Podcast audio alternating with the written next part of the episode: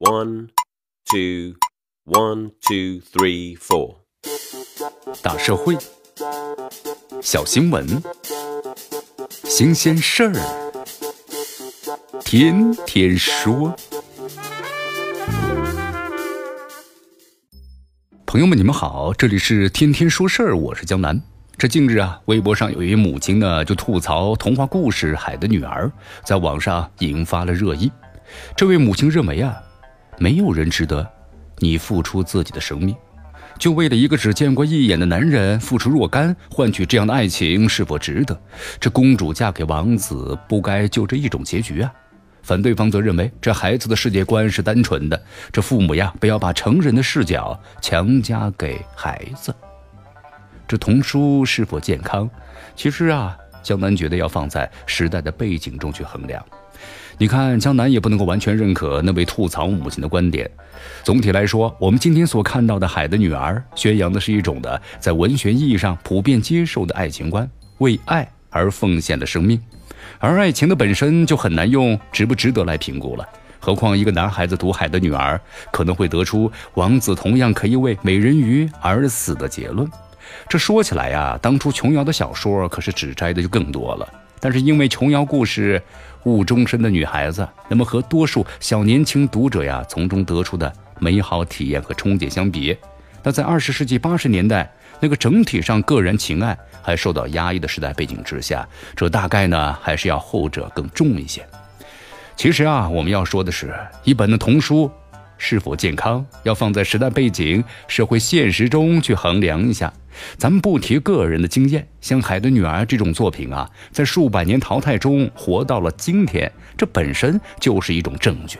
这好比水稻作为主食的存在，本就证实了其安全和营养。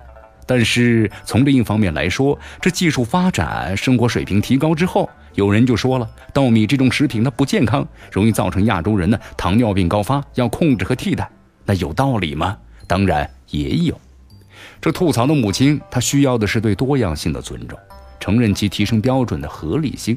而多样性、合理性，实际上就是双方论点呢都提供了支持。这说到底啊，也不见得分出高下，不如从细节上咱们挑开看。现代人说起童话，总觉得是温情脉脉，其实这恐吓和警醒啊，才是童话故事诞生的初衷。没想到吧？童话故事从诞生之日起就充满着阴森的结局，甚至呢大量的性与暴力。这法国人查尔斯·佩罗特于一六九七年发表了一本故事书，里面有八个小故事，其中就包括《灰姑娘》《小红帽》《蓝胡子》《睡美人》。